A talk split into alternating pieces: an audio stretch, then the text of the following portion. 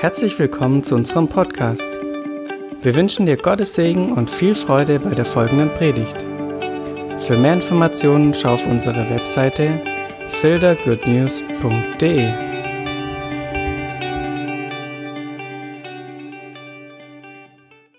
Jetzt die Fenster zumachen.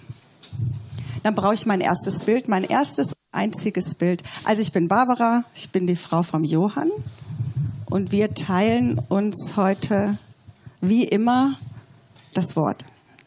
Ähm, ich wollte kurz Bezug nehmen auf die Predigt vom letzten Mal, vom Jochen.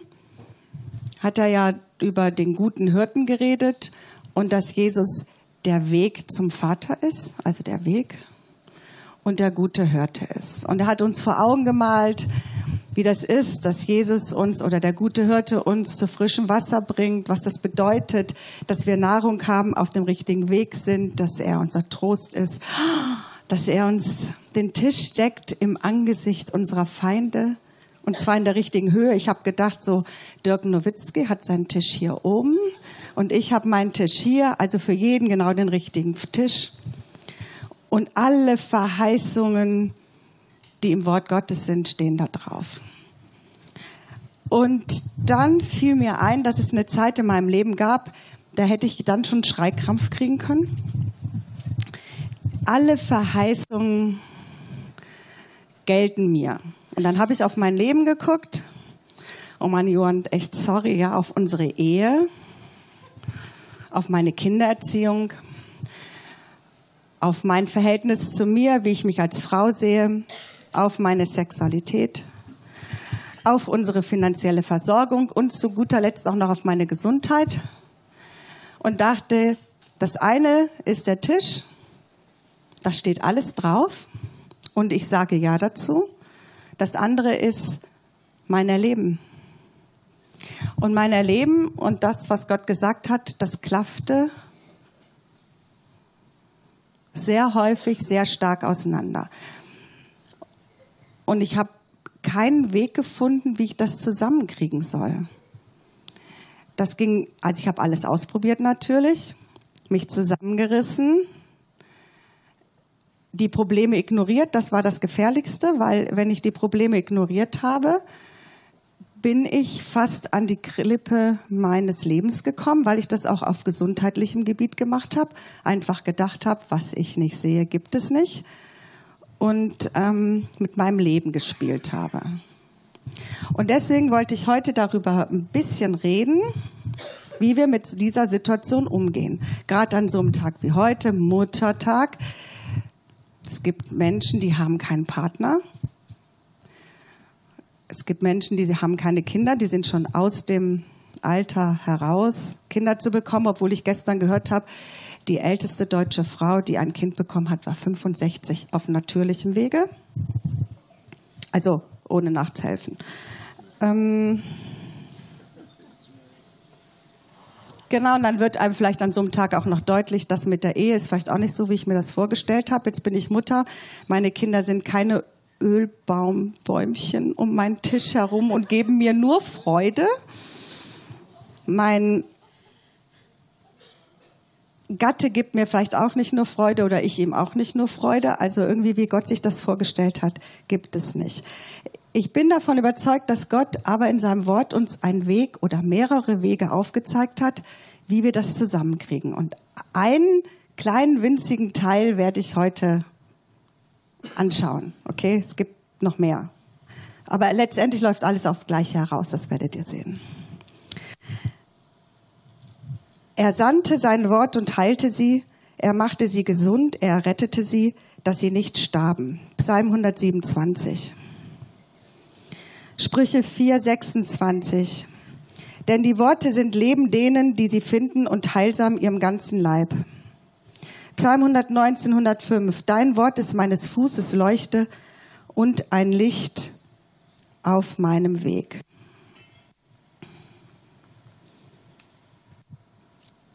Das ist die Lösung. Ein Teil der Lösung. Am Anfang war das Wort und das Wort war bei Gott und das Wort war Gott. Dieses war im Anfang bei Gott. Alles ist durch dasselbe entstanden und ohne dasselbe ist auch nicht eines entstanden, was entstanden ist. In ihm war das Leben. Und das Leben war das Licht der Menschen. Und das Wort wurde Fleisch und wohnte unter uns. Und wir sahen seine Herrlichkeit, seine Herrlichkeit als des Eingeborenen vom Vater, voller Gnade und Wahrheit. Das Wort, was in den ersten Versen genannt worden ist, ist Jesus. Und das ist das, was wir, oh Mann, mein zweiter Zettel. Jesus ist das Wort Gottes. Und die Bibel ist das Wort Gottes. Und es ist halt wichtig, dass wir verstehen, was das Wort Gottes bedeutet. Jesus ist das Wort Gottes, das Wort vom Kreuz. Das Wort, was sagt, es ist vollbracht. Das Wort von der Gnade, wo der Vater sagt, ich habe es dir geschenkt, es ist alles schon da. Und dieses Wort ist unsere Medizin und dieses Wort bewirkt Glaube. Glaube ist nötig, um die Verheißung zu ergreifen. Aber das kann ich euch versprechen, ihr könnt den Glauben nicht einfach selber machen. Ja, ich könnt, ihr könnt euch nicht hinstellen und sagen, ich glaube, ich glaube, ich glaube, ich glaube und deshalb nehme ich das. Das habe ich gemacht mit einer gesundheitlichen Situation und bin aber noch rechtzeitig ins Krankenhaus gekommen und die Ärzte haben mich gerettet. Und Gott war nicht sauer auf mich. Und damit wir das besser verstehen können mit dem Wort Gottes, dass es unsere Medizin ist, werde ich jetzt einen natürlichen Vergleich bringen. Ich bin Krankenschwester und Gesundheitspflegerin. Das heißt, ich bin die Schwester der Kranken, ich unterstütze sie und ich passe auf, dass die Gesunden gesund bleiben. Und ähm, jetzt werde ich das Wort Gottes mit einer natürlichen Medizin vergleichen. Es gibt Notfallmedizin. Ja, die gibt es. Wenn du zu hohen Blutdruck hast, 220 zu 150, dann geben sie dir Nitrospray, dann geht der runter und du kannst erstmal überlegen und die Ärzte können überlegen, was ist die Situation. Gibt es auch bei Schmerzen. Es gibt so Schmerzspritzen, die geben dir sofort das Gefühl, du bist im siebten Himmel. Wenn die aber aufhört, dann ist das Problem immer noch da. Notfall ist immer nur da, um erstmal über eine bestimmte Zeit zu kommen. Das heißt, das gibt es auch im Reich Gottes natürlich. Ja, ich, mein Mann betet für mich und es geht mir besser oder dein Nachbar oder der Heilige Geist wirkt einfach so. Das ist, das macht er, aber das ist nicht das, wie es sein soll. Sein soll, ist, dass du gesund bist. Sein soll, ist, dass Jesus und Gottes Wort und die Güte des Vaters in dir wirkt. Also haben wir die normale Medizin. Da ich ja inzwischen ein demütiger Mensch in einigen Bereichen geworden bin, nehme ich also auch Medikamente ein, weil ich mich dem gestellt habe, dass ich eben nicht aus eigenem dass es noch kein Glaube da ist. Ich sage ja, Gottes Wort ist die Wahrheit. Jesus ist am Kreuz für mich gestorben. Er hat jeden Schmerz auf sich genommen. Mein Schmerz, meine Krankheiten, meine seelischen Verletzungen, mein Mangel hat er auf sich genommen. Ich muss mich dem stellen, dass ich aber manche Dinge noch nicht vom Tisch nehmen kann. Deshalb darf ich zurzeit vorübergehend zwei Medikamente einnehmen und diese Medikamente, wurden mir gleich mal gesagt, die nehmen Sie schon mal sechs bis acht Wochen, bevor Sie überhaupt nur ein bisschen merken werden. Das heißt, ich nehme Medikamente und merke nicht, dass sie irgendwas tun. Jeden Morgen nehme ich also mein Medikament und weiß, es wird irgendetwas tun. Jetzt ist die Frage, was was motiviert mich, dass ich jeden Tag mein Medikament nehme und nämlich nicht merke, dass es was wirkt. Einmal ist der Leidensdruck so groß gewesen, dass ich bereit war, das Medikament zu nehmen. Das Zweite ist, dass ich doch tatsächlich meinem Arzt und der pharmazeutischen Industrie geglaubt habe, dass es irgendwas in meinem Körper bewirken wird.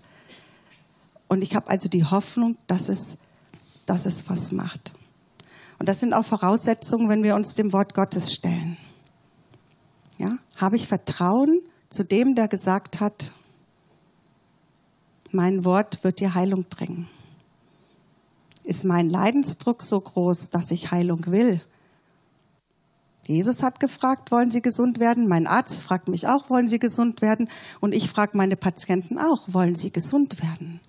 Sind Sie bereit, das zu tun, was dazu nötig ist? bin ich bereit, die Medizin zu nehmen. Vertrauen, Hoffnung und Leidensdruck. Und dann nehme ich halt, dann nehme ich halt meine Medikamente. Jetzt gibt es dann noch eine Sache bei Medikamenten, wenn man die nimmt, die sogenannten Nebenwirkungen. Es gibt bei Medikamenten Nebenwirkungen. Leider treffen diese Nebenwirkungen manchmal ein, bevor die richtige Wirkung eintrifft. Ja, also es kann sein, ja, also ich nehme Blutdruckmittel. Es kann sein, also dass mein Blutdruck vielleicht irgendwann mal wieder dann in Ordnung ist von diesem Medikament. Aber die Nebenwirkungen, meinetwegen Unruhe oder Schlaflosigkeit, die treten dann häufiger schon vorher auf. Und mit dem Wort Gottes gibt es auch Nebenwirkungen. Allerdings ist das Wort Gottes mehr als die normale Medizin. Die Nebenwirkungen Gottes verkehren sich immer in was Positives. Aber ich, ich denke, wir müssen das wissen, wenn wir uns dem Wort Gottes aussetzen, wenn wir im Lobpreis von seiner Gnade singen, von dem, was er getan hat. Wenn wir anfangen, auf das zu schauen, dass Jesus uns alles geschenkt hat, dann macht das was mit uns. Dann bringt das uns in Unruhe. Dann steht unser Fleisch, unser altes Leben, unsere Gewohnheit auf. Dann stehen auch die Mächte der Finsternis auf und sagen, sollte Gott wirklich gesagt haben.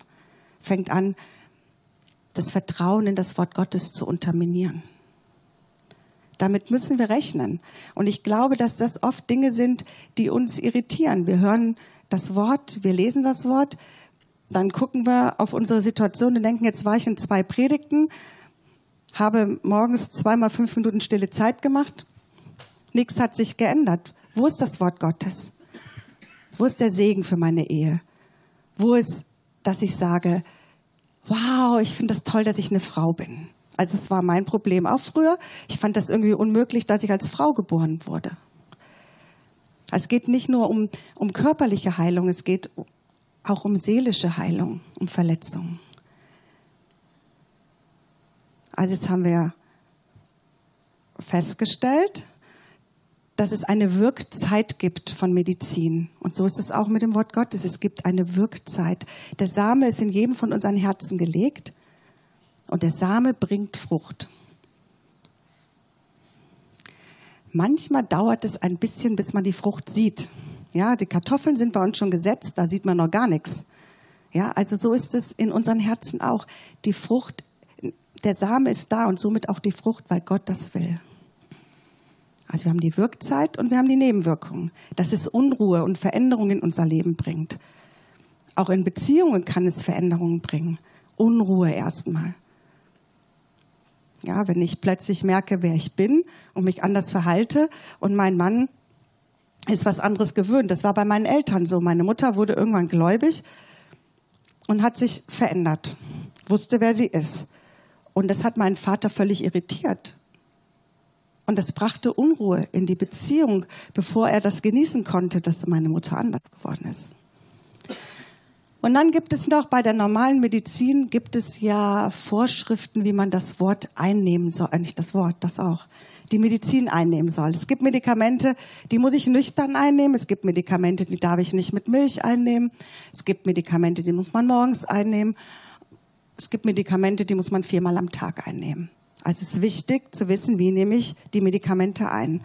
Und deswegen ist es wichtig zu wissen, hm, Moment, wie man das Wort einnimmt.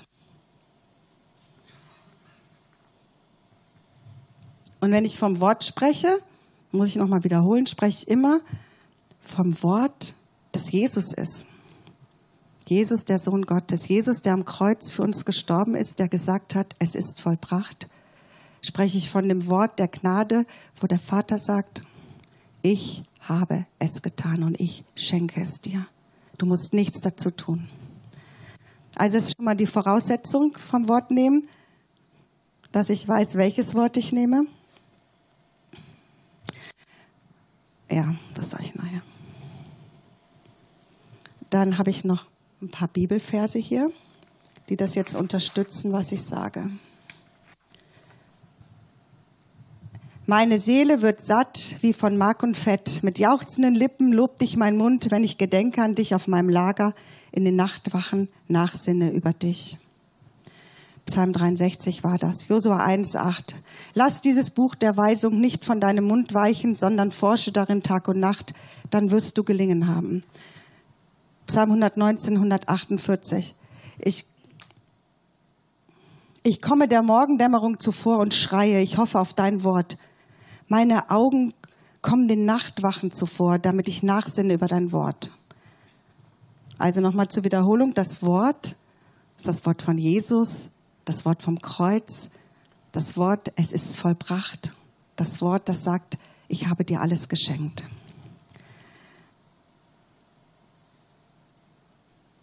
Und das Wort Gottes kann man nicht überdosieren. Das kann man mit Medikamenten machen. Du kannst zu viel Medikamente nehmen. Das Wort Gottes kannst du nicht zu viel nehmen. Kann ich auch nicht zu viel nehmen. Und nachsinnen heißt nicht sich hinsetzen 20 Kapitel lesen. Nachsinnen heißt das, was Gott, der Heilige Geist, dir offenbart hat. Einzelne Zusagen. Oder das Wort vom Kreuz, dass er dein Erlöser ist, dass er gesagt hat, es ist vollbracht. Darüber nachsinnen. Zum Beispiel beim Kochen kann man darüber nachsinnen, wow, ich koche, ich mache Nahrung. Wer ist meine Nahrung? Jesus ist meine Nahrung. Er führt mich zu frischen Wassern zum gedeckten Tisch. Was heißt das für mich? Nachsinnen kann ich den ganzen Tag über. Und dazu möchte ich uns ermutigen, dass wir die Hoffnung nicht verlieren, wenn es nicht sofort klappt. Es klappt nicht sofort. Das hat uns Gott nicht so versprochen. Er hat gesagt, es gibt Notfallmedizin. Das alles andere sieht für mich aus wie Wachstum, wie Reifen. Er möchte, dass wir selbstständig werden zu ihm hin, dass wir frei werden, dass wir in dem leben, wer wir sind, dass wir nicht durch jeden Hauch der Lehre, durch jede Veränderung umfallen. Er möchte, dass wir nicht sofort frustriert sind, wenn es oder an uns selbst zweifeln, wenn es eben nicht sofort ist. Ja, ich bin noch, ich habe noch meine Symptome, aber ich weiß, dass Jesus am Kreuz jede meiner Krankheiten auf sich genommen hat. Ich stehe manchmal noch vor so einem dunklen Abbruch. Ich nehme auch äh, Mittel gegen Depressionen. Ich stehe da manchmal noch vor. Ich sehe den Abgrund. Aber ich weiß, dass Jesus mich hält und dass er mich daraus geführt hat und dass ich es sehen werde, also auch hier im Natürlichen, jetzt schon, nicht erst im Himmel. Genau. Also dazu möchte ich uns ermutigen. Ich hatte irgendwie so den Eindruck, dass wenn wir zu viel hören von dem, was Gott alles schon gemacht hat, dass wir da manchmal vielleicht leicht entmutigt sind, wenn wir auf unser normales Leben schauen. Aber die Frucht kommt aus dem Herzen und aus dem Wort Gottes. Und das Wort Gottes ist in jedem unserer Herzen, kommt jeden Sonntag mehr rein, unter der Woche mehr rein. Und je mehr je mehr Samen drin ist, dann ist auch nicht so schlimm, wenn man irgendwas verkümmert, weil es ist ja noch genug da. Gut, dann hatte ich noch ein Bild. Ja, Johann, du darfst dich schon mal fertig machen. Ähm Heute im, im Lobpreis hatte ich noch mal ein Bild und zwar immer dann, wenn wir Gott groß gemacht haben, wenn wir Jesus angebetet haben, wenn wir auf Jesus geschaut haben, dann, dann war das so wie wenn du in so einem Garten bist hm, ich weiß nicht, ob ihr so Filme kennt, wo, wo man in Zeitraffer sieht, wie so eine Pflanze aufgeht, so, wumm, so Zeit. Und dann gingen also die Bäume so auf, die Blätter, und waren alle ganz silbrig. Und zwar immer dann, wenn wir Jesus groß gemacht haben.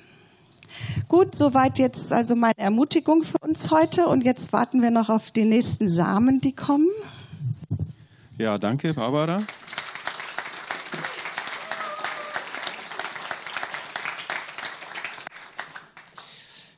ich bin jetzt ja 33 Jahre verheiratet und wusste noch gar nicht, dass meine Frau Gesundheitspflegerin ist. Und ich würde vorschlagen, wir machen jetzt einfach weiter mit der Gesundheitspflege. Ja, das Wort Gottes ist Medizin. Und es verändert deine Seele, dein Denken, deinen Mund und deinen Körper. Und ähm, die Herausforderung für mich ist jetzt, weiterzumachen bei dem, was Barbara gesagt hat. Ich habe einen Text ausgewählt und am Ende gucken wir mal, wie wir das zusammenkriegen. Ähm, wie wir da, Barbara und ich, da zusammenkommen. Johannes 1, 18. Einfach nur ein Bibelvers. Da heißt es, niemand hat Gott je gesehen. Der eingeborene Sohn, der im Schoß des Vaters ist, der hat Aufschluss über ihn gegeben. Nun, ähm, ich will jetzt nicht so sehr auf den Zusammenhang eingehen, äh, einfach aus zeitlichen Gründen. Äh, niemand hat Gott je gesehen. Der Text ähm, ähm, deutet diese Situation im Alten Testament an. Mose, Stiftshütte, das Zelt der Begegnung. Mose begehrt die Herrlichkeit äh, Gottes zu schauen und bekommt sie auch zu schauen. Und Mose war ja die Gestalt des Alten Testamentes für das Judentum. Und jetzt kommt äh, Johannes bzw. Jesus. Äh, und Johannes schreibt über ihn, niemand hat Gott je gesehen. Niemand. Niemand. Je. Niemand. Und dann heißt es, der eingeborene Sohn, der im Schoß des Vaters ist der hat uns Aufschluss über ihn gegeben. Zunächst mal will ich einfach mal ganz kurz auf den Begriff Schoß eingehen. Diese, die Wortbedeutung im griechischen Schoß ist Brust, Busen, einerseits, aber auch der Schoß. Ja? Also wenn du Kinder hast, kleine Kinder hast, ich habe Enkelkinder, meine Kinder sind schon zu groß, als dass sie auf dem Schoß hocken würden. Aber meine Enkelkinder, jawohl, die hocken öfters auf meinem Schoß. Und gestern kamen sie an und wollten ein Buch vorgelesen haben. Und äh, dann musste ich, aber als zwei waren, die angekommen sind, musste ich also zwei Bücher vorlesen. Ja? Und ganz nah beieinander, ganz nah beieinander. Und äh, den Bären lesen und dann noch Pettersen lesen. Und ähm, ja, also äh, das Wort ist ein Wort, das ähm, auch im Alten Testament übrigens für die mütterliche Liebe steht, für die Nähe ähm, steht, die die Mutter ihrem äh, Kind äh, schenkt, das ist, das Wort ist einfach übertragen ein Ausdruck für ein sehr inniges Verhältnis. Und ähm, auch das griechische Wort ist auch ein Ausdruck für, äh, für, die, für Empfindungen, für den Sitz der Empfindungen. Das bedeutet, dass dieser Begriff Schoß, und das ist auch das, was wir so assoziieren, das passt ja schon im Deutschen, der spricht davon, ähm, von Vertrautsein. Er spricht von Wärme. Er spricht von Nähe. Wie ich schon sagte, von einem innigen Verhältnis, von einer emotionalen Nähe, von Geborgenheit, von Schutz. Davon spricht dieses Wort. Und damit ist dieser Begriff verbunden mit einer Zweckfreiheit. Damit ist dieser, sagt dieser Begriff aus, es geht um dich. Und es geht nicht um deinen Dienst und es geht nicht um deine Leistung und es geht nicht um dein Können. Es geht schlicht einfach um dich. Es geht nur und ausschließlich um dich. Und äh, Jesus hat so gelebt. Und wenn hier von dem Schoß des Vaters die Rede ist, dann wirft das einen, ein neues Bild auf Gott, unseren Vater. Es wirft ein, ein, ein neues Licht auf ihn. Das heißt, dass Gott der Vater unsere Nähe sucht dass er ein inniges Verhältnis will, dass er Empfindungen für uns hat, Liebe und Erbarmen für uns hat und dass er uns in seiner Nähe, in seiner Gegenwart haben möchte. Dass er uns ganz nah an sich haben will. Davon spricht ja der Schoß, ja? Ganz nah bei mir. Das heißt, er will dich ganz nah bei sich haben. Und zwar ohne einen Zweck, ohne einen Hintergedanken, ohne dass er an Dienst und Funktion denkt. Er denkt nur und ausschließlich dabei an dich. Das ist der Gedanke, der dahinter steckt.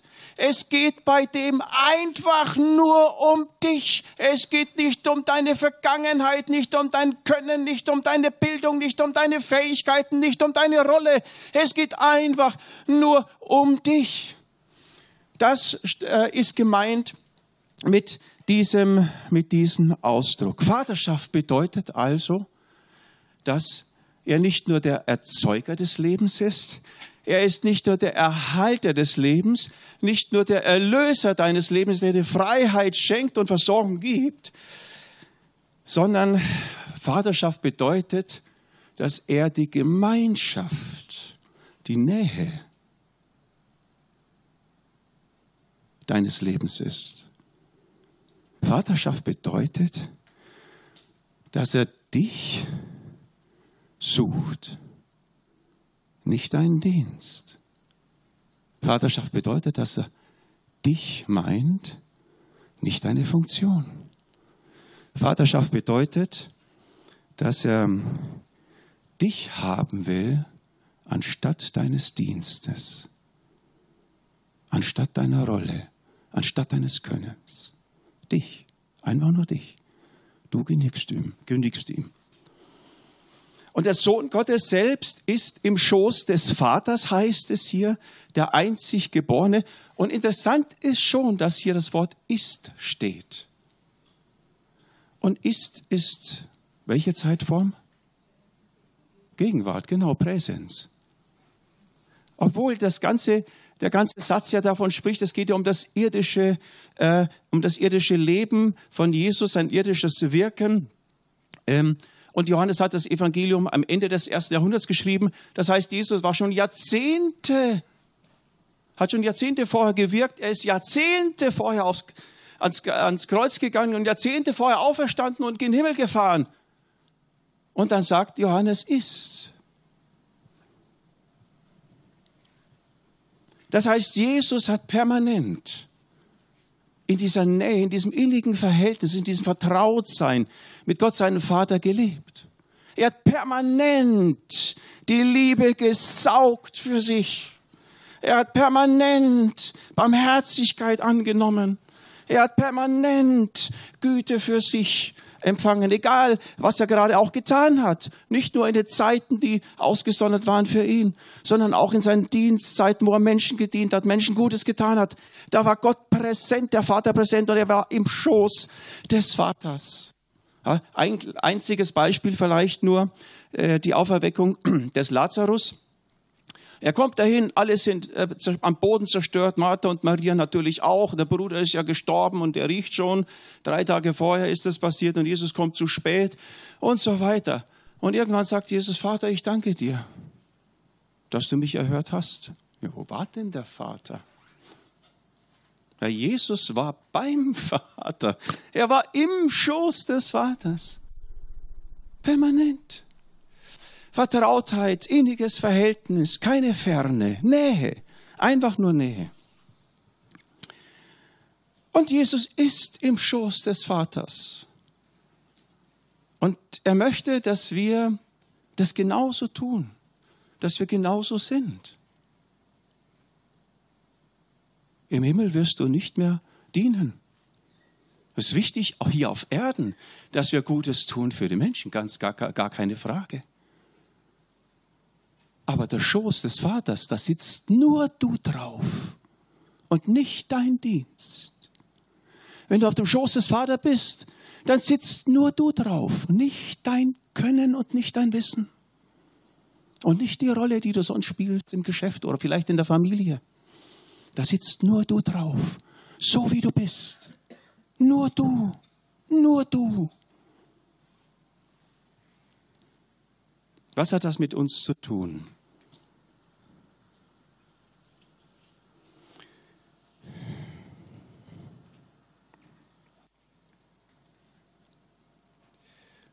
Also zunächst mal muss man feststellen, dass Gott vollkommen ist. Keiner ist gut als Gott allein, hat Jesus gesagt. Gott ist vollkommen.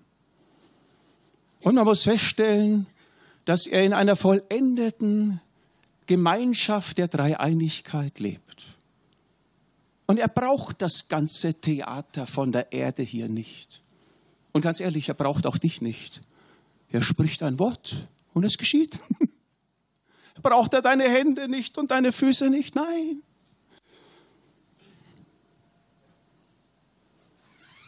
Amen. Er ist vollkommen. Aber wisst ihr was? Er wollte eine Lücke haben. Er hat sich dazu entschieden, ein Verlangen zu haben. Er hat sich dazu entschieden, dass er sich nicht genügen will. Und er hat sich dazu entschieden, dieses Verlangen zu haben. Und dieses Verlangen bist du. Ausschließlich du. Deine Nähe genügt ihm. Ausschließlich du. Niemand hat Gott je gesehen. Da ist kein Hintergedanke. Ich nehme dich auf in meinem Schoß, ah, dann wirst du mir hinterher besser dienen. Nein. Das steht hier auch nicht. Man muss auch immer lesen, was nicht in der Bibel steht. Der eingeborene Sohn, der im Schoß des Vaters ist, ja, er ist im Schoß des Vaters, steht nicht, damit er ihn verkündigt, damit der Aufschluss über den Vater, das damit steht da nicht. Da ist keine Zielvorgabe, da ist kein Zweck drin. Der hat ihn verkündigt, klar, weil er was erlebt hat. Weil er satt geworden ist auf dem Schoß des Vaters. Weil, äh, weil äh, er permanent Liebe entgegengenommen hat, Barmherzigkeit erlebt, Güte, das Beste, was es gibt hier auf Erden, hat er ständig genommen. Und deswegen hat er ihn verkündigt. Und was hat es mit dir zu tun? Die Frage ist, wer ist Gott der Vater für dich? Das ist eine Frage, die du für dich beantworten kannst. Ist er dein Auftraggeber?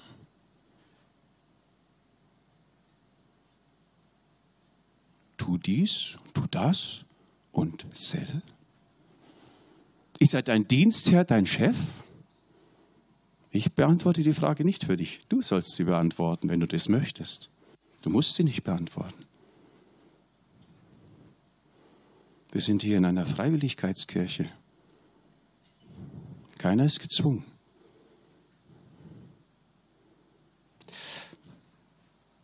Ist er der, vor dem du alles richtig machen musst?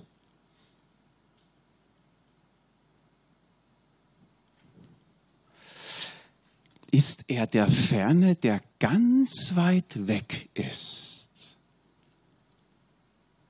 Vielleicht hast du eine Situation vor Augen, eine schlimme Situation in deinem Leben und fragst Gott, wo warst du? Ganz weit weg. Ist er das? Ist er der Gleichgültige, der Unbeteiligte? Beantwortet die Frage ganz ehrlich. Und ich sage dir, du bist nicht verdammt weil er dich haben will auf seinem Schoß.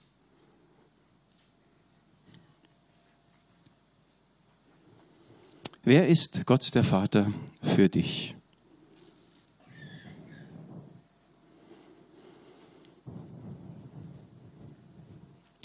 Am Mittwochmorgen vor drei Tagen ungefähr, wenn ich richtig zähle, ich beginne jeden Tag einfach mit einer Zeit mit Gott.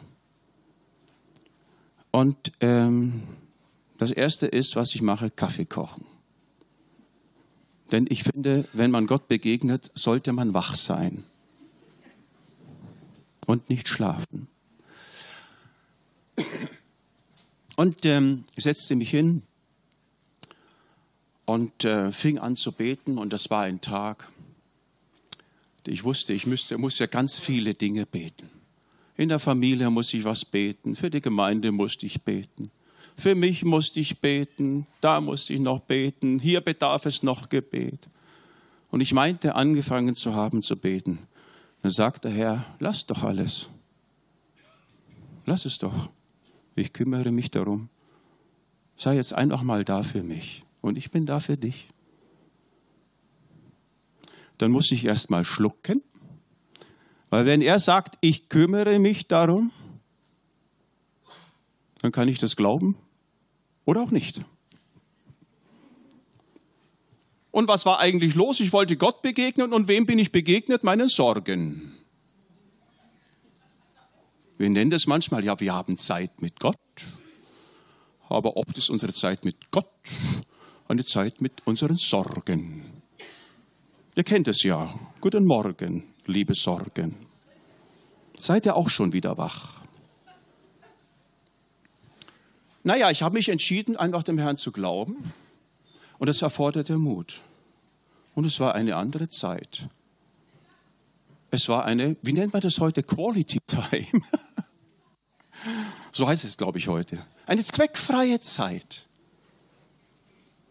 Zweckfreie Zeit kannst du dir leisten, wenn du weißt, ja, Gott ist mein Versorger, liebt mich, er ist mein Vater, er sucht mich, er kümmert sich um den Rest der Welt.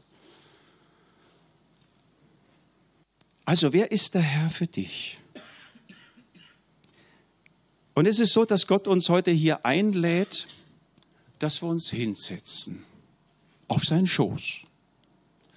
Er lädt uns ein, uns zu seinen Füßen zu setzen und seinem Wort zuzuhören. Ja, was ist denn auf seinem Schoß? Er spricht mit dir. Du musst nichts sagen. Er spricht. Und so hat sich zum Beispiel die Maria äh, auch zu den Füßen von Jesus gesetzt und hat seinem Wort zugehört, wenn die andere immer locht hat. Und dann sagt auch Jesus noch, äh, Martha, du machst ja zu der Schwester, die sich ja beschwert hatte, du machst dir Sorge und Unruhe um vieles. Eins aber ist Not. Maria hat das gute Teil der Welt, das soll nicht von ihr genommen werden. Jesus sagt, bewerte diese Situation, sich hinzusetzen in seine Nähe und seinen Worten zuzuhören. Jesus bewertet und sagt, das ist notwendend. Nicht deine Sorgengebete sind notwendend, sondern zuzuhören. Denn Sorgengebete sind ja ganz schnell erledigt. Du gibst deine Sorgen Jesus. Und wo sind sie? Ja, bei Jesus. Und wo sind sie nicht?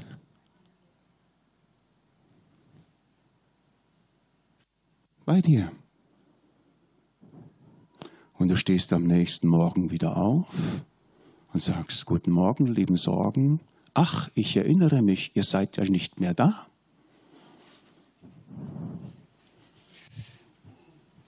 Sie setzte sich hin und hörte zu. Und Jesus sagt, sie hat das gute Teil erwählt. Das soll nicht von ihr genommen werden. Es geht Jesus nur um die Maria. Nicht um ihr Machen, nicht um ihr Tun, nicht um ihr Können, nicht um ihre Funktion, nicht um ihre Arbeit, nicht um das Frühstück oder Essen machen, nicht um Gastfreundschaft. Es geht ihm um sie. Einfach nur um sie. Sie hat das gute Teil, das soll nicht von ihr genommen werden. Wenn du auf dem Schoß des Vaters sitzt oder zu den Füßen von Jesus sitzt und seinen Worten, seinem Herzschlag zuhörst, das soll nicht von dir genommen werden. Das darf dir niemand rauben, auch nicht der Pastore.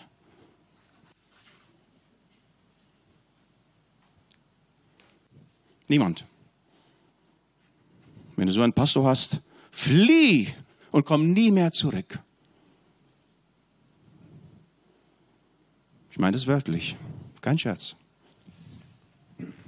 Das soll nicht von ihr genommen werden. Und ein letzter Text aus dem Leben von Jesus. Jesus ist in einem Haus, Menschenmengen sind da und äh, hören ihm zu. Wie geht denn das hier?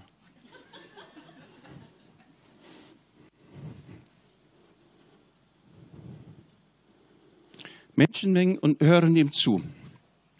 Und ähm, Jesus hatte immer viel zu sagen, Worte des Lebens. Und äh, dann kommen die Verwandten von Jesus. Ja, ja, danke, super. Da kamen seine Brüder und seine Mutter. Sie blieben aber draußen, schickten zu ihm, ja, weil so viele Leute in der Hütte waren, schickten zu ihm und ließen ihn rufen. Und die Volksmenge saß, saß um ihn her. Sie sprachen aber, also die von draußen kamen, siehe, deine Mutter, deine Brüder sind draußen, sie suchen dich. Ja, komm, komm, komm. Die haben ja Priorität. Mutter, Vater und so weiter. Ach, Vater war nicht dabei. Und dann antwortete er und sprach, wer ist denn meine Mutter und wer sind meine Brüder? Und indem er rings um die ansah, die um ihn saßen, sprach er, siehe da, meine Mutter, meine Brüder. Und jetzt kommt's. Ihr Lieben, jetzt kommt es. Jetzt kommt es. Hammerhart. Knüppeldick.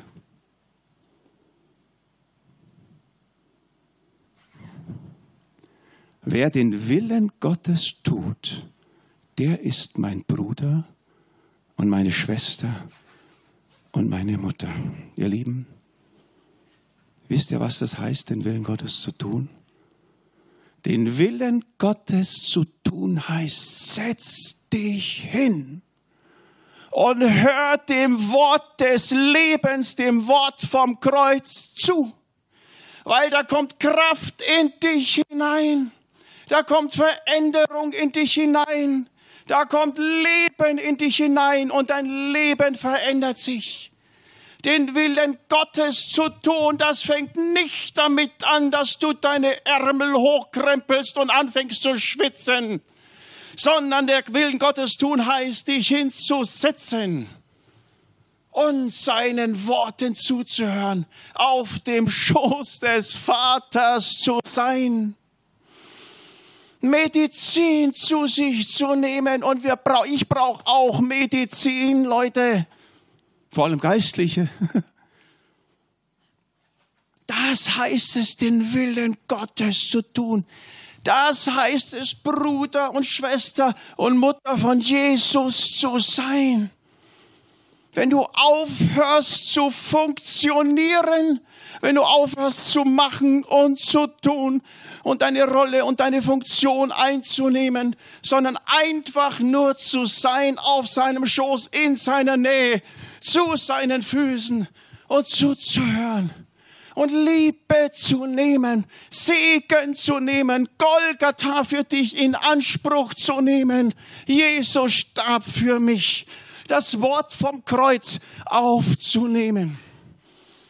Das heißt es, den Willen Gottes zu tun.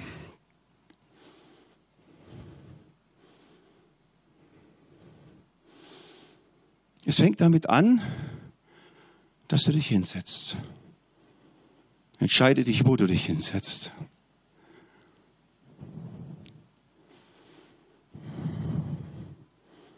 Und ihr Lieben, wir wollen eine Gemeinde hier sein, die nicht von Machen und von Tun und Funktionieren geprägt ist.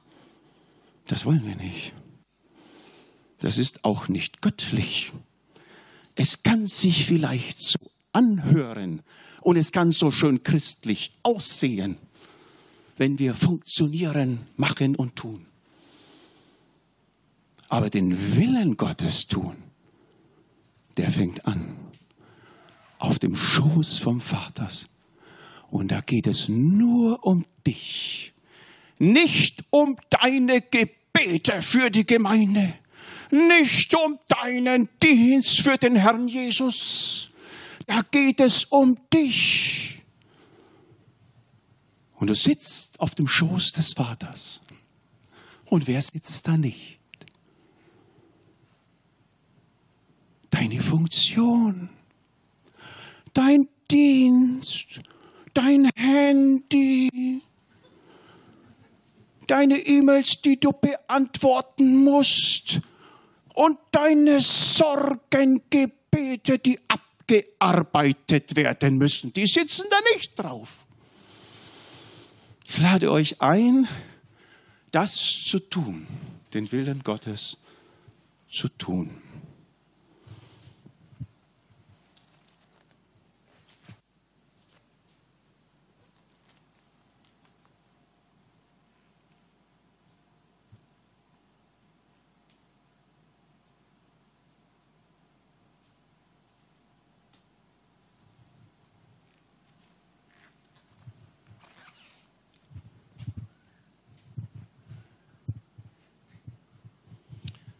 Vater, wir danken dir, dass du einer bist, der mich gesucht hat. Du hast mich gewollt. Die Dinge, die ich tun könnte, die tust du viel besser. Aber du hast mich gewollt. Vater, ich danke dir, du hast mich gesucht. Meine Nähe, meine Gegenwart, ich danke dir, dass du ein Verlangen, ein Verlangen dir offen gehalten hast, dich entschieden hast, ein Verlangen zu haben. Und dieses Verlangen, das bin ich.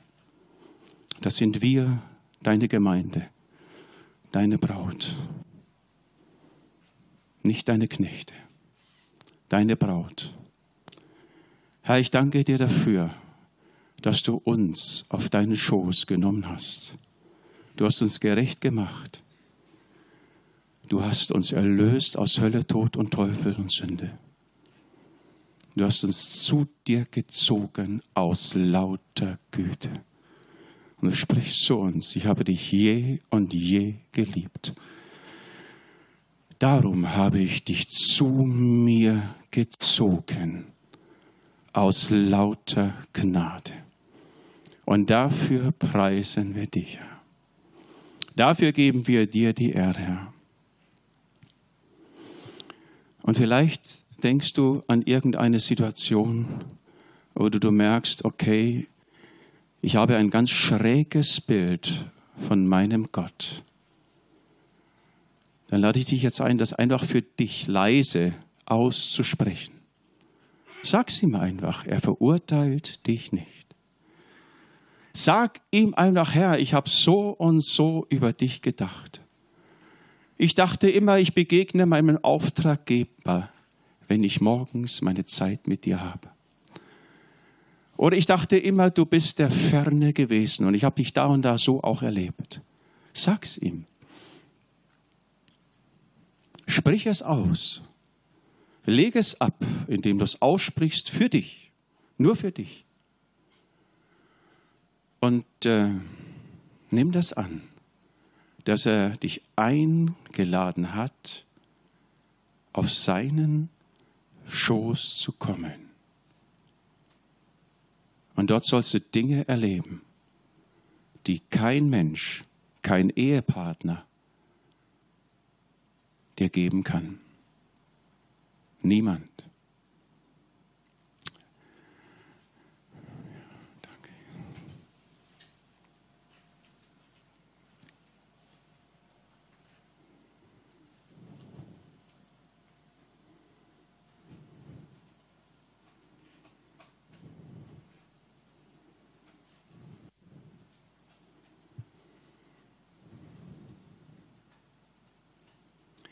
Es gibt keinen Ort, wo ich lieber wär, als in deinem liebenden Arm. In deinem liebenden Arm halte mich fest, ganz nah bei dir, in deinem Arm. Ja, das glauben wir, Herr. Es gibt keinen Ort, wo ich lieber wäre, als in deinem liebenden Arm. In deinem liebenden Arm halte mich fest, ganz nah bei dir in deinem Arm. Ja, du hältst mich fest, ganz nah bei dir in deinem Arm. Ja, du hältst mich fest, ganz nah bei dir in deinem Arm.